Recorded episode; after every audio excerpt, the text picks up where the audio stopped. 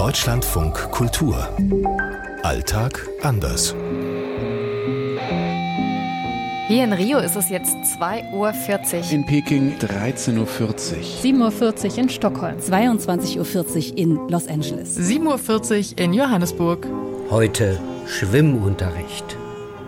In Brasilien ist das Thema Schwimmen natürlich auch wieder ganz stark geprägt von der sozialen Ungleichheit. In LA ist es so, wenn die Kinder Schwimmunterricht haben wollen, dann sucht man sich ganz oft einen Verein, einen kleinen, der private Pools mietet. Viele Leute in China können nicht schwimmen. Viele Kinder können auch nicht schwimmen. In Südafrika, der eine Teil der Bevölkerung kann überhaupt nicht schwimmen. Das sind Menschen, die das Wasser scheuen und auch viele Menschen, die am Meer leben, können überhaupt nicht schwimmen und haben Angst vor dem Ozean. Das ist völlig verrückt. Der Schwimmunterricht in Schweden in der Schule, der ist nicht so umfangreich, dass das ausreicht. Und deshalb entscheiden sich eben viele Eltern dafür, die Kinder doch noch mal in eine Schwimmschule zu schicken.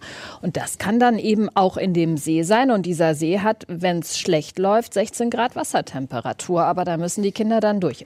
Aber da kennen die Schweden nichts. Da werden die Kinder reingescheucht eine Woche und dann müssen die schwimmen lernen. Weil Wasser gibt es ja hier wirklich viel. Und ohne schwimmen zu können, ist es relativ gefährlich. In Südafrika, in den Städten, da ist Schwimmen wie was völlig Natürliches. Ich kenne Familien in Johannesburg, in Durban, in Kapstadt, da werden die Kinder noch zur Schwimmstunde angemeldet, noch bevor sie überhaupt laufen können. Weil Schwimmen ein riesig beliebter Sport ist in Südafrika. Schwimmen wird extrem gefördert. Auch an den Schulen in den Städten gibt es ein Schwimmbecken, da gibt es so einen Pool. Und in den Sommermonaten ist Schwimmen der Sportunterricht. In der Schule gibt es auch meist keinen Schwimmunterricht in China. Und privater Schwimmunterricht ist sehr teuer. Dazu kommt dann eben, dass viele Menschen an Orten leben, wo es keine Möglichkeit gibt zu schwimmen, also wo es kein Meer gibt, wo es keinen See gibt, wo es keinen Fluss gibt oder eben kein öffentliches Schwimmbad. Und deswegen gibt es dann eben für viele Menschen keine Möglichkeit, schwimmen zu lernen. Ich war schon im Sommer am Strand in China. Das ist ganz interessant. Viele Menschen gehen einfach mit Schwimmringen ins Wasser. Was mich total erstaunt hat, immer wieder ist, man lebt in LA, aber es gibt ganz wenige öffentliche Schwimmbäder. Man hat private Lehrer, die kommen, bringen das den Kindern in einer kurzen Zeit irgendwie bei. Und was mich immer wieder ein bisschen erstaunt, weil eigentlich ein großes Problem in Kalifornien sind die privaten Pools, weil da regelmäßig Kinder natürlich umkommen. Ne?